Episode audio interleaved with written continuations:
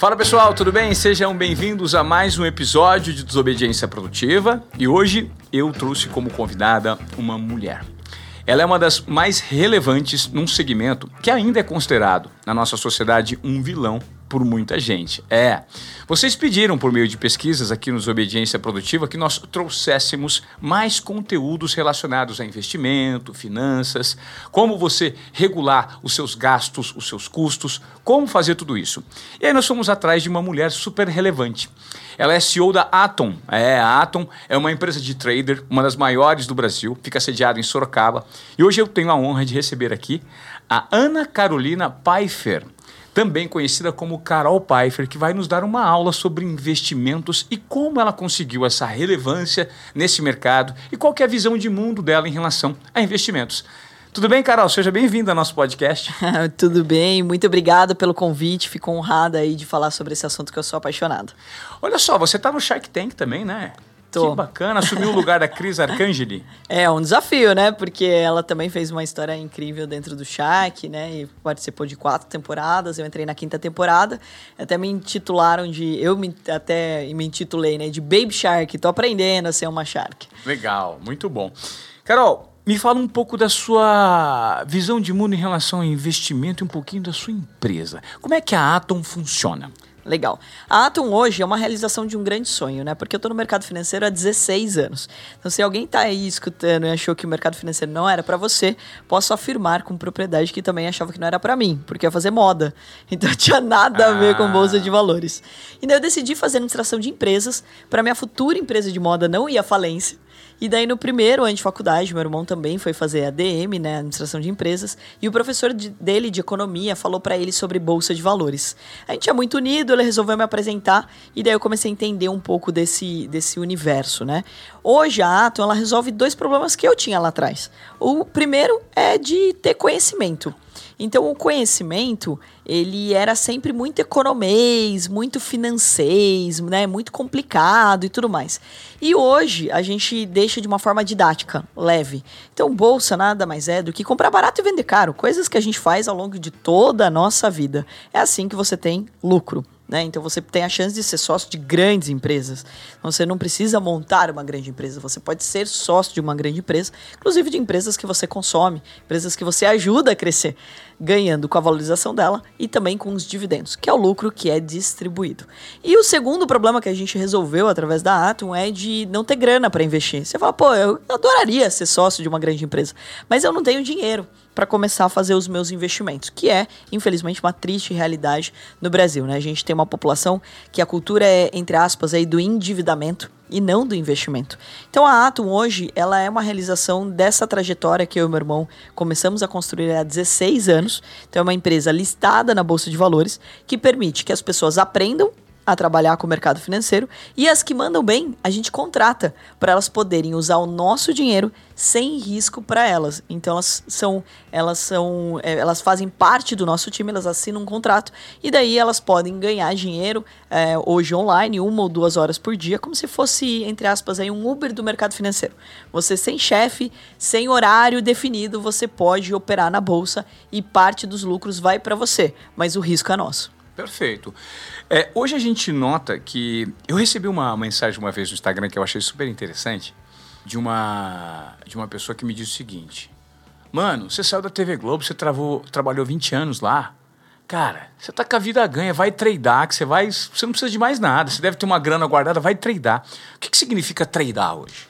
Legal. O tradear significa você colocar seu dinheiro para trabalhar, né? Você investir o dinheiro e o mercado financeiro é maravilhoso por causa disso. Mas aí você tem que fazer isso o dia inteiro. O trader faz isso o dia todo? Não, né? Esse é o primeiro, é o primeiro mito que existe sobre o mercado, né? Você faz a hora que você quiser, quando você quiser, porque você quiser.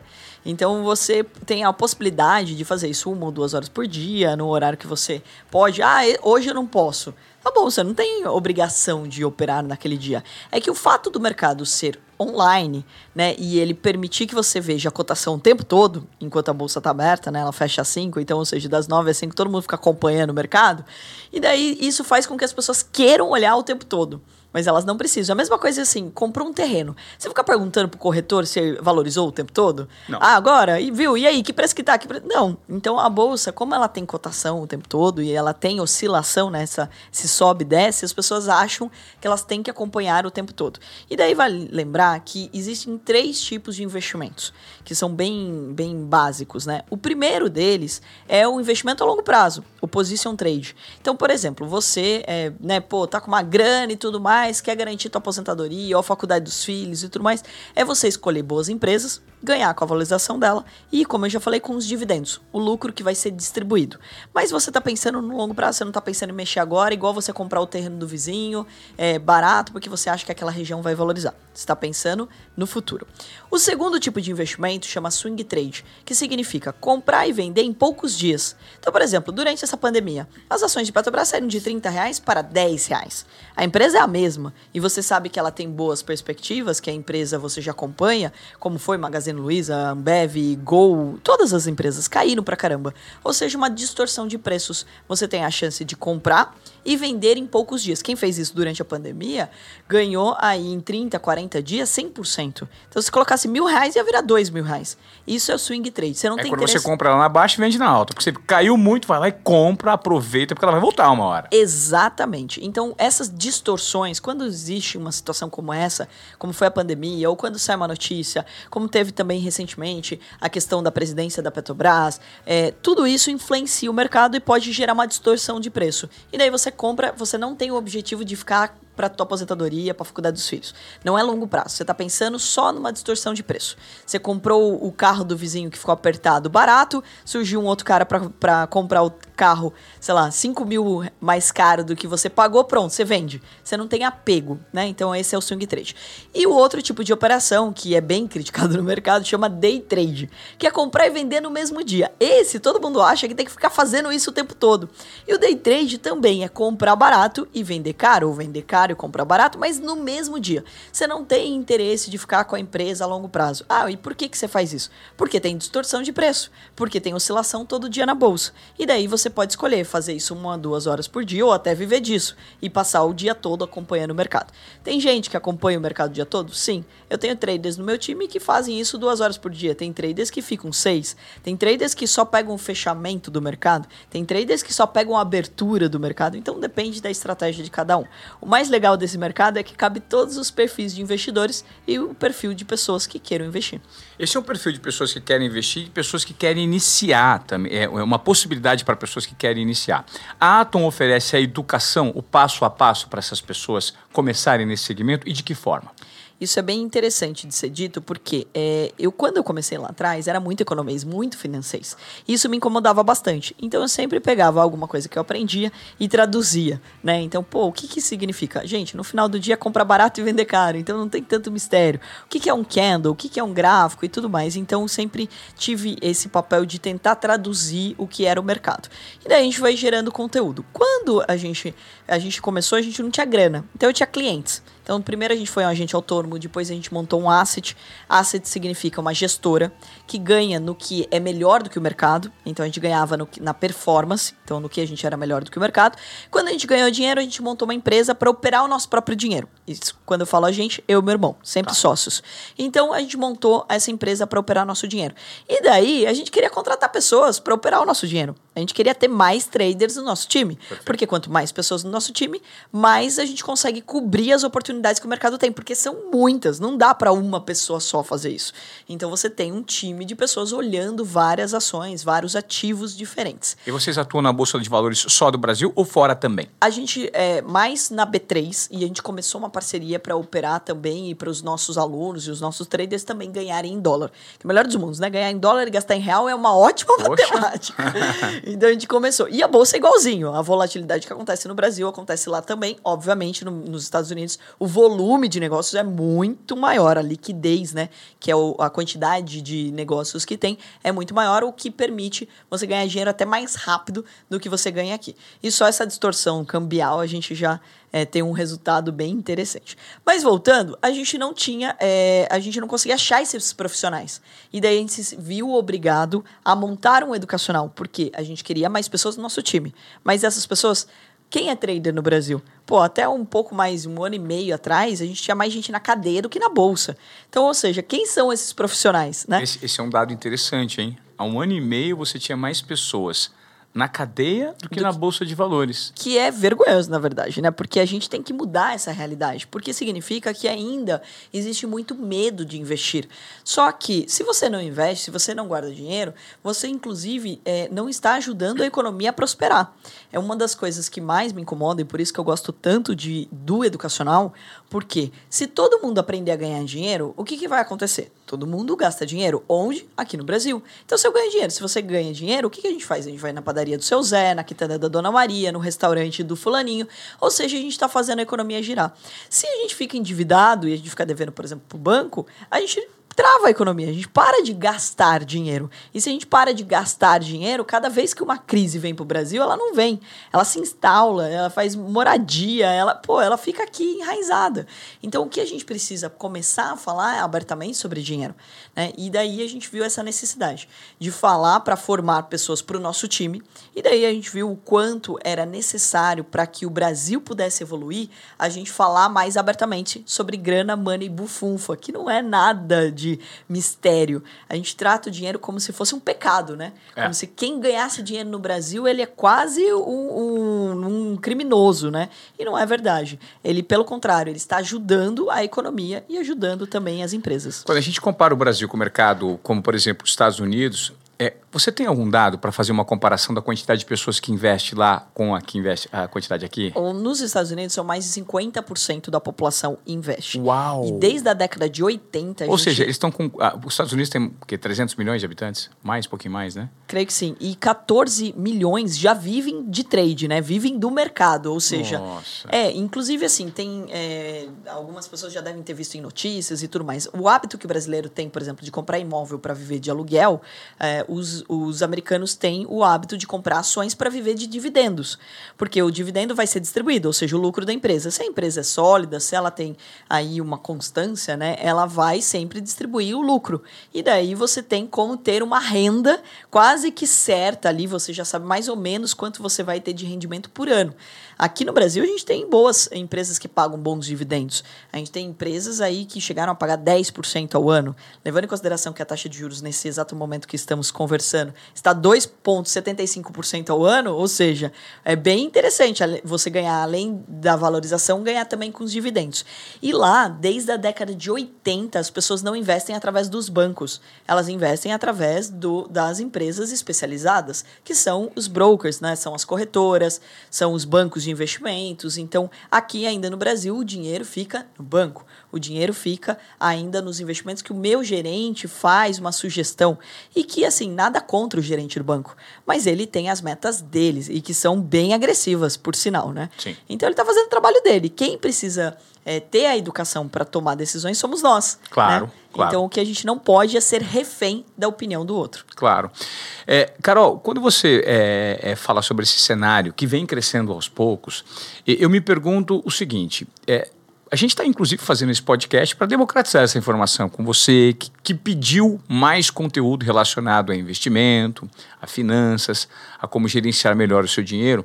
Qual que é, quais são, na verdade, os pontos que você nota que são os principais obstáculos para essas pessoas aqui no Brasil começarem a investir. Levando em conta que nós precisamos é, é, deixar bem claro na cabeça das pessoas que nós vivemos num país formado por pelo menos 80% de pessoas que são pobres, são pessoas que não necessariamente vivem, né, mas sobrevivem, vivem correndo, é, é, é vende o almoço para comprar janta, estão é, preocupados em saldar as dívidas e não é, é, investir o dinheiro, porque essa é a cultura, infelizmente, do brasileiro. Né? Uma, uma educação muito frágil, a falta de uma educação sólida, de uma conscientização de imposto. O cara, quando ele está preocupado em, em se alimentar, ele, ele não se preocupa em, em se educar. Né? É o segundo passo. Então, de que forma você nota que existem muitos obstáculos e como sanar esses obstáculos? Tudo começa pela educação, né? Eu sou apaixonada pela educação, inclusive sou sócia fundadora de um instituto de empreendedorismo, que é o Instituto Êxito. Conheço, e, é. E tem, assim, incrível trabalho, né? A gente fez em um pouco mais de um ano 350 cursos de graça na plataforma, porque através do empreendedorismo e da cultura de, e, a, e aprender sobre dinheiro, a gente muda a realidade do nosso país. Então, o primeiro passo é que nós temos crenças limitantes sobre dinheiro. Nós acreditamos que o dinheiro ele faz mal, que o dinheiro é pecado. Ah, não, mas eu adoro dinheiro. Mas toda vez que você ganha dinheiro, você não trata ele bem.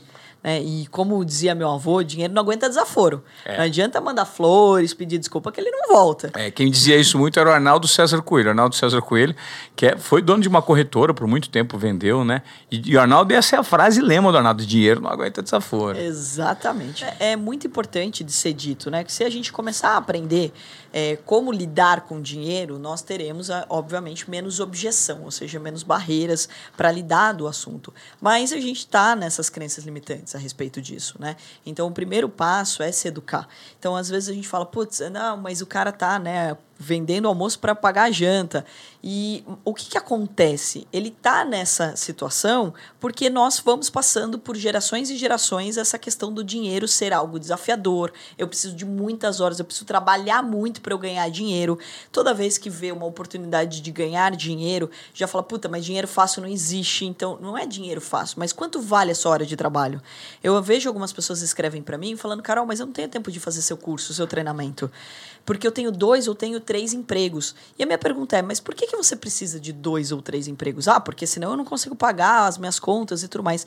Mas talvez, se você trabalhasse numa empresa onde você propõe para o seu chefe, para o seu gerente, para o seu líder, é, faturar mais, diminuir custos, ou seja, você mostra que você está interessado em ajudar a empresa a prosperar.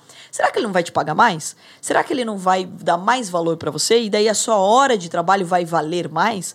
Então o pensamento é como a gente consegue ganhar mais por hora. E daí sim você vai ter horas livres para é, continuar aprendendo, para investir em conhecimento. Muitas vezes você fala, putz, mas eu não tenho dinheiro para fazer um curso. Mas a gente sabe que ao longo da vida você gastou com um monte de besteira. Então coloca na ponta do lápis, para onde está indo o seu dinheiro? No que, que você está investindo? Se você não investir em você, o maior ativo que você pode investir é você mesmo. É cuidar de você, cuidar da sua saúde, do seu sono e do seu conhecimento. O conhecimento, ele te liberta. E uma mente expandida nunca mais ela retrai. Então, o que a gente precisa começar a falar abertamente é sim da popularização, é da educação, é de como a gente ensina as nossas crianças, é como a gente ensina as famílias a, a lidar com a situação do dinheiro. Né? Então, e eu venho falando bastante a respeito do papel que, inclusive, a mulher tem na sociedade. Eu vejo muitas amigas minhas né, é, terceirizando a responsabilidade do dinheiro. Ah, eu vou falar para o meu marido, eu vou falar para o meu namorado, eu vou falar com meu pai. Então, se a mulher também aprender sobre dinheiro, ela tem mais contato com o filho, inclusive, muitas vezes, né? Então, o primeiro dinheirinho da escola, a mãe que dá. O primeiro contato sobre preço é no supermercado, falando isso é caro, isso é barato. Então, ou seja, se a, se a mulher também aprender sobre dinheiro, a gente está transformando as famílias mais rapidamente ainda. Então, o que é, falta para o Brasil é entender que dinheiro ele precisa ser falado sim, é, que isso não é nenhum tipo de pecado ou de crime, etc., que a gente precisa é, popularizar esse conteúdo e que isso faz bem para todo mundo. Porque não é normal você trabalhar a vida inteira até tarde sem poder curtir a sua família, ganhando pouco, não podendo realmente ter alguns privilégios. Então, se a gente começar a ensinar o brasileiro a valorizar sua hora de trabalho, a ganhar mais por hora e ele poder construir e poder investir, e às vezes as pessoas falam, mas eu preciso de muito dinheiro para investir. Você consegue, partir de 100 reais, você consegue investir. Ah, mas daí vai demorar muito tempo para eu conseguir juntar dinheiro ou para eu ter um patrimônio.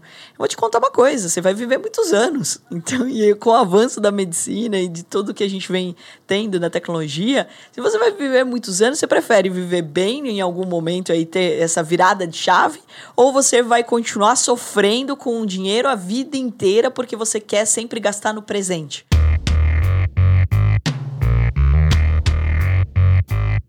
No início do programa, eu, eu fiz na abertura é, uma colocação que até extrai de uma fala sua quando a gente conversava nos bastidores. A Bolsa de Valores, é, ela ainda é um vilão para muita gente. Por quê? Porque ela gera medo, ela gera falta de, de, de entendimento, né?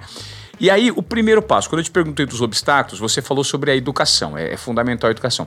Como é que hoje o cara que tem aí 500 reais sobrando por mês, você fala, caramba, eu ouvi o podcast que o Ivan Moré fez com a Carol Pfeiffer, qual que é o primeiro passo que eu dou? Onde eu vou primeiro aprender para aos poucos, lentamente, começar a fazer o meu dinheirinho crescer e, e, e, beber um pouquinho dessa fonte de educação financeira que está à disposição e que o brasileiro coloca tão pouco em prática. Qual é a orientação que você dá? Legal.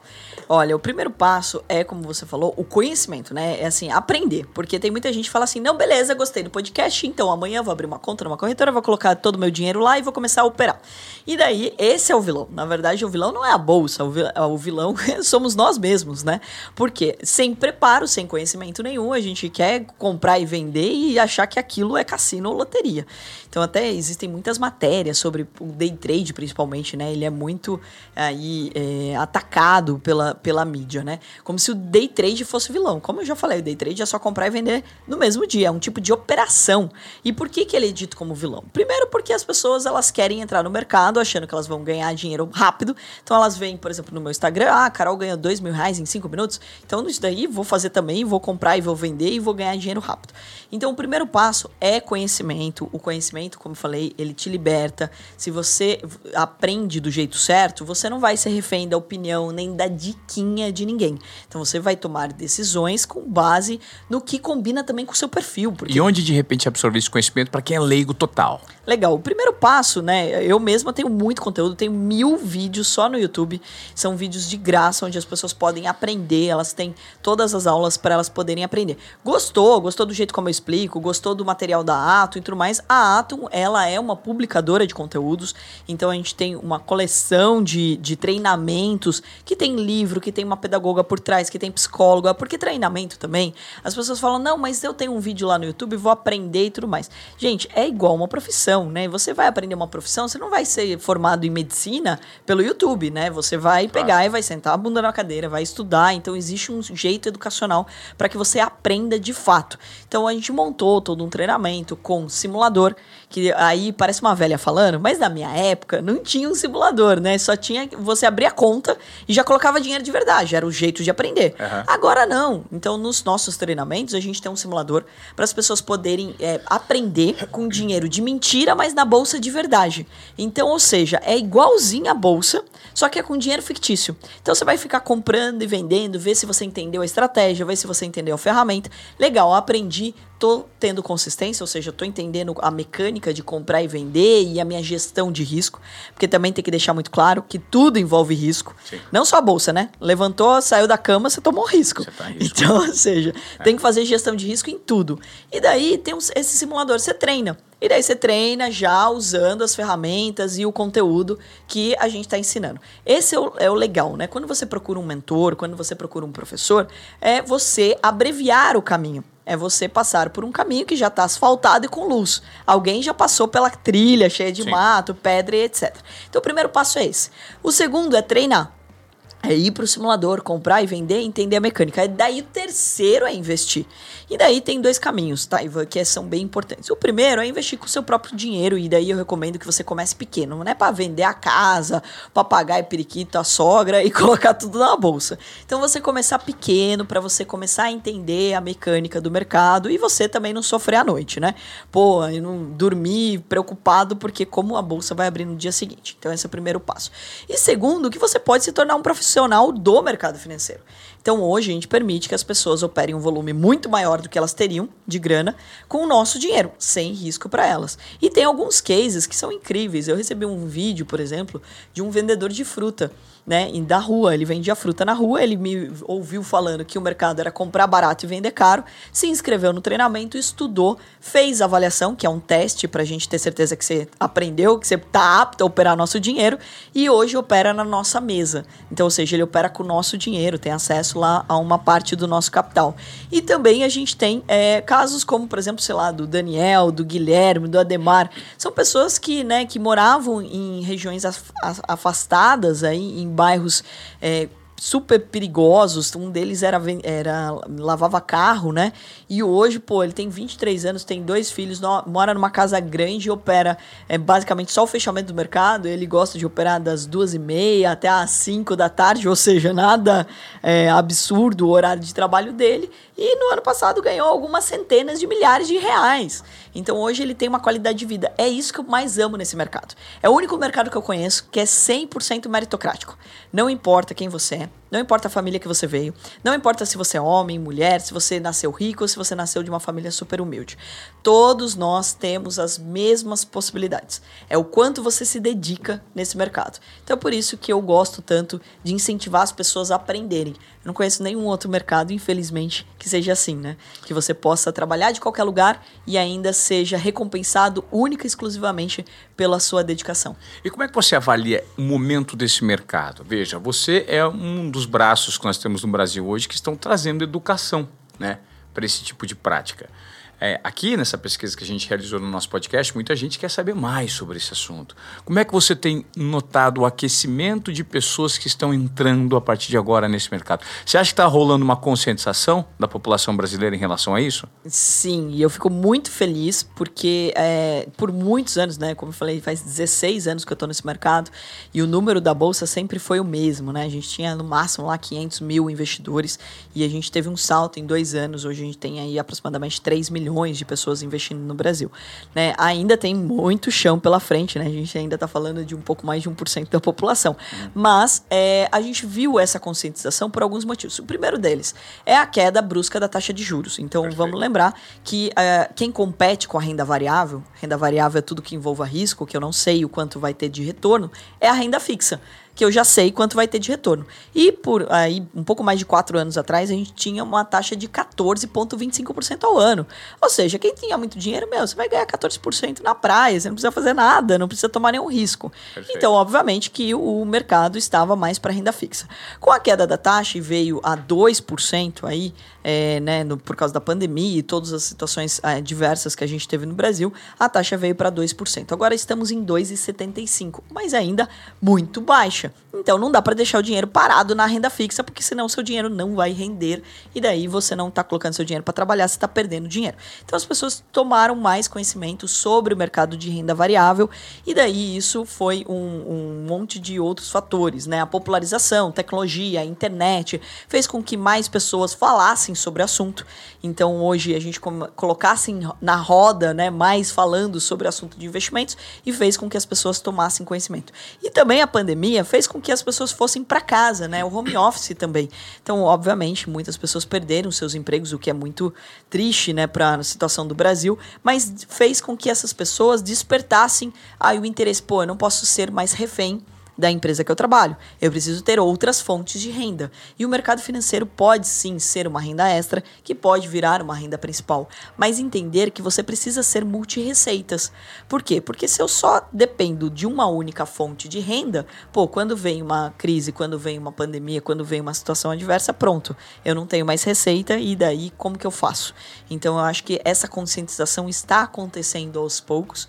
É um bom momento. E é um bom momento para começar a investir, primeiro porque a gente ainda teve uma queda brusca dos preços. O Brasil está muito barato, com também o avanço aí do preço do dólar, né? Então, para o capital estrangeiro, o Brasil fica muito barato, ou seja, a gente fica no radar dos investimentos claro, se não tiver nenhuma besteira aí em relação aos gastos do governo e todas as outras situações.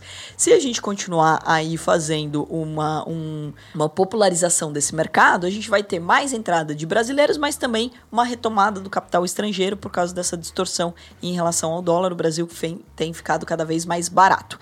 Outro ponto importante de dizer é que esse aumento significativo do número de investidores traz uma oportunidade gigante.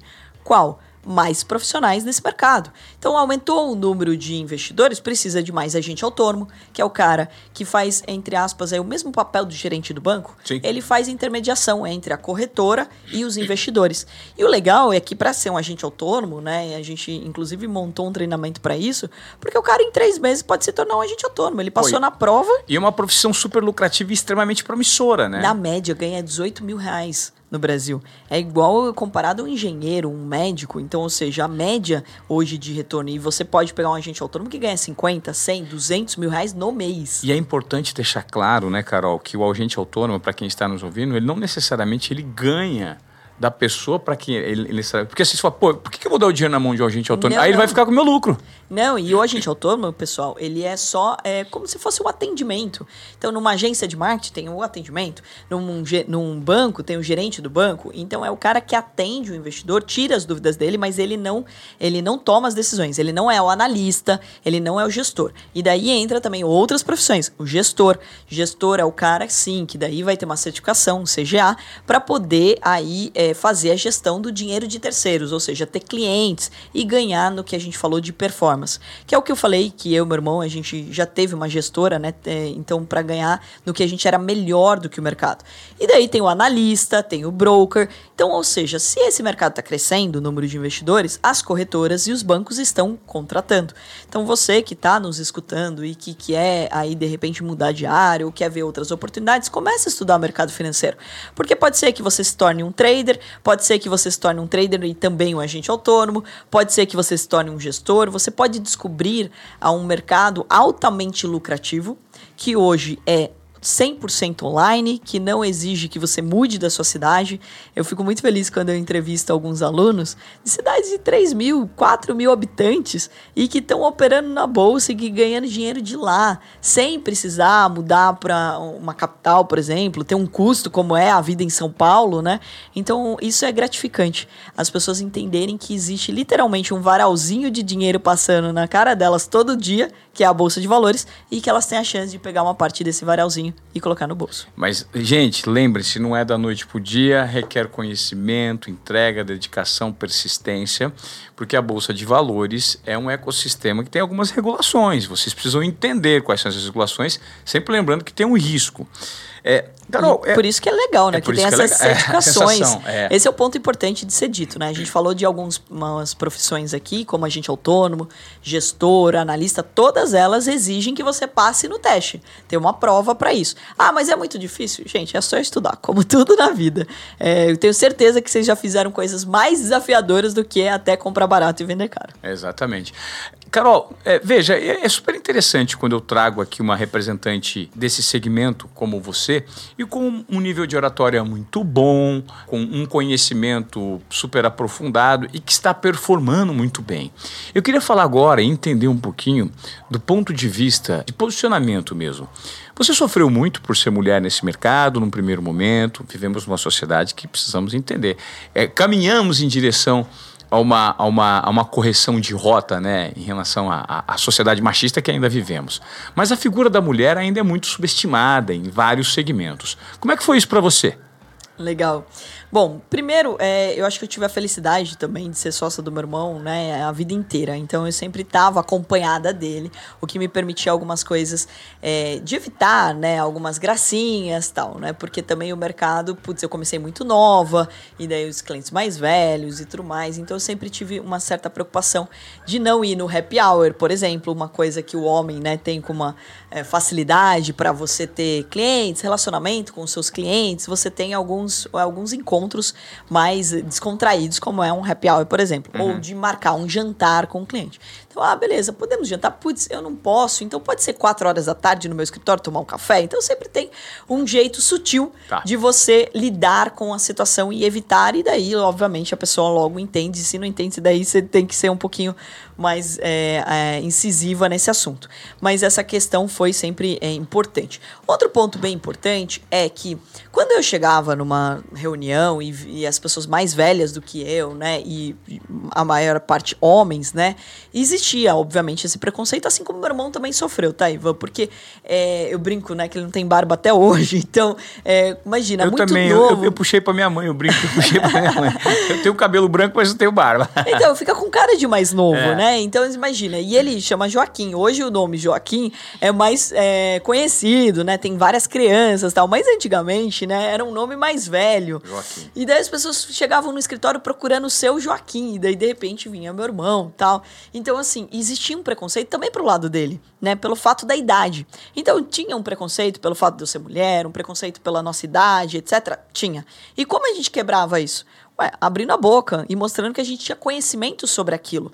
Então tem pessoas que vão julgar e antes de você ter a oportunidade de falar, vão te dizer, olha, não quero porque você é muito nova ou porque você é mulher. Paciência, a gente não pode agradar todo mundo. Mas as pessoas que estavam dispostas a escutar, no momento que você me permite abrir a boca e eu falar o que eu penso, o que eu conheço e mostrar para você que você não está confiando cegamente em mim e que eu quero que você aprenda, que você entenda, que você é, realmente consiga tomar uma decisão clara porque você entendeu qual é a lógica do mercado, isso abria muitas portas. Então eu usava sempre essa questão até a meu favor.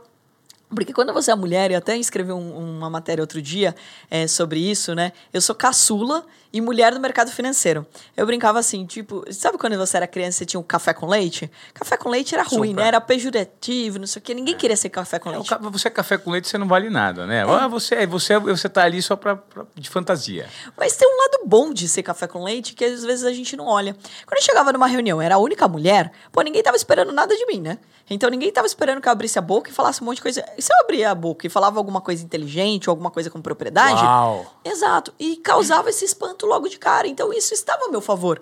Que daí a gente também tem que deixar claro, Ivan, que no mundo é, dos homens existe uma pressão muito maior. Claro. Então, por exemplo, no meu irmão, todo mundo já queria que ele abrisse a boca e falasse algo muito inteligente, Sim. porque existia uma pressão que ele desse certo e tudo mais. Então, é, eu usava isso a meu favor e não contra mim.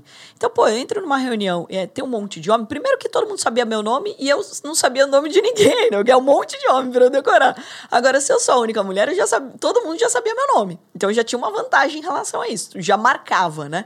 E o segundo era que não existia uma expectativa. Então, não tinha uma faca nas minhas costas. Eu não coloquei uma faca nas minhas costas dizendo você tem que dar certo, você tem que mostrar que você tem competência e etc.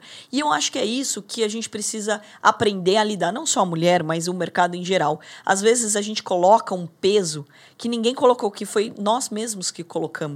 Então eu sei sim, claro, que a, a mulher ainda sofre muito machismo, que tem muito preconceito, que a gente entra numa, numa reunião, a gente tem que tomar cuidado se a gente vai com uma roupa que pode chamar mais atenção e, e pode passar uma outra mensagem, mas a gente tem que pensar o como que a gente pode usar também isso ao nosso favor, é, contornar essa situação.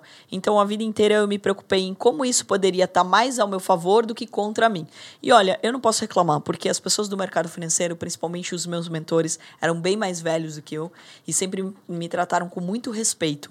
Sempre foram né, muito respeitosos numa, numa mesa de reunião, numa colocação e etc. Então, até de não falar palavrão, que é normal no mercado financeiro, fala-se muito palavrão, então de não falar palavrão perto de mim e tudo mais. Então, eu fui usando isso para me destacar Hoje é, tem muito mais mulheres, né? Quando eu comecei tinha 5% das Nossa. investidoras eram mulheres. Hoje a gente está falando em 26%, já deu um belo um quarto, salto. É, um quarto. Mas ainda tem muito chão, né? Porque a gente já dominou Sim. todos os mercados. Claro. E daí, e muitas vezes não tem mais mulheres no mercado financeiro pelo preconceito da própria mulher, de falar, não, mas números, não gosto de matemática, não gosto de finanças, não gosto disso, então, e de medo, né, de tomar risco. E na verdade a mulher ela acaba se destacando muito nesse mercado também. Eu, eu, noto que além do conhecimento, você tem um poder de argumentação e de comunicação que são muito grandes, né? Como é que você conseguiu adquirir isso é, ao longo da sua carreira e qual que, de repente, é a orientação que você passa para as pessoas que querem se posicionar? Porque é, é o que eu sempre digo, né? A comunicação, ela é a principal ferramenta para um comportamento de sucesso. Às vezes você tem muito conhecimento sobre algo, mas não sabe compartilhar, dividir, explicar, ou até mesmo se vender em relação àquelas habilidades, aqueles soft skills que nós temos hoje em dia. E você tem uma comunicação muito boa, né? Como é que foi essa jornada para você em relação a pô, perder medo de falar em público, falar de acordo com a sua verdade? Como funcionou isso para você? ficou aí muito feliz, né, lisonjeado de escutar isso, principalmente você que é da comunicação e que ensina, né, as pessoas a se comunicarem melhor. Então, é, não foi algo planejado, na verdade, né, mas quando eu era criança, né, então eu gostava muito de teatro e eu fiz inglês, né, no FISC e uma das atividades, você tinha que fazer alguma atividade extracurricular eu fiz teatro. Isso me ajudou a subir num palco e tem alguns macetes no palco, né, a luz na tua cara, você não tá vendo o público, então você acaba desenvolvendo. E isso me ajudou a, na, na comunicação, né? Acho que hoje eu vejo isso, mas naquela época eu nem imaginava isso, né? E daí, quando a gente começou a gravar os vídeos, é, eu que acabava gravando, meu irmão não gostava tanto, né? E até as reuniões com os clientes, ele ficava mais na mesa operando e eu que ia atender.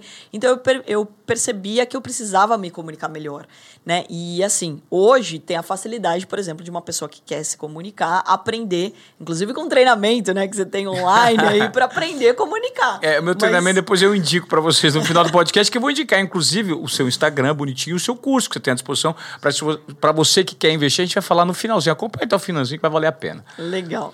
E assim, é muito interessante porque Antes não, né? Poucas pessoas gravavam vídeos, inclusive, né? Sobre esse conteúdo. Então hoje a gente tem uma popularização aí dos vídeos e as pessoas têm uma facilidade. Antigamente as câmeras eram muito caras, todo o processo de gravação, inclusive.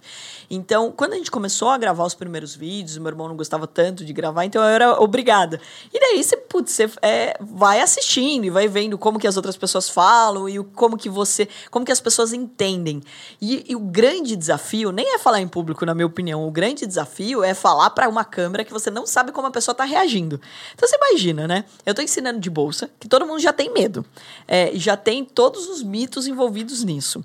E daí eu não tô vendo a reação dela. Então hoje aqui, gravando esse podcast com você, eu tô vendo sua reação, você tá entendendo, se, tá, se a gente tá indo bem. É, o feedback, olha, olha no olho, né? Exato, mas quem tá nos escutando agora, eu não tô vendo esse, esse feedback, né? Sim. Então, é, o grande desafio é justamente como que você consegue se comunicar com clareza. E daí, principalmente num mercado como é a bolsa, primeiro é, é se colocar no lugar do outro, né? É você entender, putz, eu entenderia se eu fosse leiga sobre esse assunto, é testar com as pessoas ao seu redor, será que eu estou me comunicando? Eu fui clara no que eu falei? É colher esse feedback, porque é um erro clássico, as pessoas às vezes elas querem é, ter essa comunicação, putz, eu tô bem no vídeo, eu tô bonita, eu falei bastante termo técnico e tudo mais, eu parecia é. inteligente no vídeo, mas tá fazendo comunicação para quem, afinal? É. Se você tá fazendo uma comunicação para popularizar o mercado, não adianta ficar falando economês aqui? Não vai adiantar nada. Tô popularizando? Não tô. Não. Então, no final do dia, é você tá falando com quem? Para quem? Então é você ter um pouco mais de atenção, um pouco mais de empatia é. com a pessoa que está do outro lado.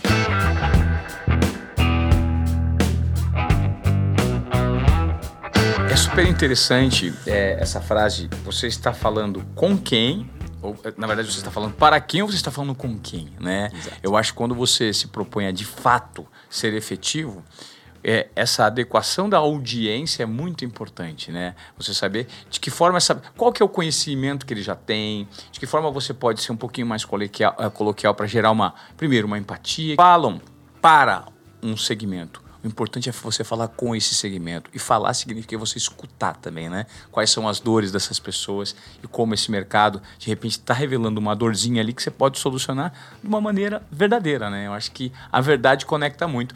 Ô, ô, ô Carol, poxa, assim, se você pudesse é, deixar uh, uma, uma um outdoor montado aqui na entrada de São Paulo, é, passando por esse momento de transformação com coronavírus, com desemprego, é, pô, um momento de incertezas em relação a tudo que a gente está vivendo, em relação à vacinação. Poxa, a gente está vivendo um momento muito triste, né? E, e eu fico super feliz de trazer aqui pessoas com, com conhecimento profundo que geram motivação para as outras pessoas nesse momento que a gente está vivendo. Qual seria a frase, ou de repente o pensamento, a provocação que você deixaria para as pessoas que hoje estão aí, vivendo esse momento de dor, mas ao mesmo tempo é, com uma certa incerteza e de repente procurando uma transformação no mercado, de acordo com o seu conhecimento, o que você poderia compartilhar com as pessoas? Perfeito. Acho que o primeiro passo, né, e a frase que eu deixaria é: invista em você. Porque quando você investe em você, quando você cuida de você, você automaticamente é, está impactando outras pessoas, né? Então, no meio dessa pandemia, e claro, tá todo mundo chateado com isso, todo mundo triste, e as notícias não são nada animadoras nesse momento. Mas é, vai adiantar a gente simplesmente jogar energia para baixo o tempo todo? Né? Nas minhas redes sociais, várias vezes, às vezes de postar uma foto na fazenda, que eu tô com os meus pais e tal, pô, tá ostentando em meio de uma pandemia, ou tá, né? Por que, que você tá feliz se a gente tá numa pandemia? Porque tem coisas que eu tenho controle, tem coisas que eu não tenho controle. Eu não tenho controle, infelizmente, sobre o vírus. Eu só tenho controle em me cuidar em poder é, fazer com que eu continue vivendo. Porque nós temos que lembrar que nosso maior presente é a vida. Sim. Então a gente tem que ser grato à vida que a gente tem. Então, se você está vivo, invista em você, cuide de você durma direito, coma direito, pratique exercícios, invista em conhecimento. Isso automaticamente você está impactando positivamente o mundo. Porque se você estiver feliz e se você sorrir, se você andar na rua e você sorrir, você já está impactando outras vidas. Né? Então, putz, é, você postar uma, uma, uma foto mesmo feliz, você não tem a noção de quantas vidas você está impactando pelaquela felicidade que você está transmitindo. Então, eu acho que esse é um ponto que a gente precisa refletir nesse momento. Se cada um se cuidar, se a gente investir na nossa saúde, tanto física quanto mental, e investir em conhecimento, porque infelizmente o Brasil ele é muito rico.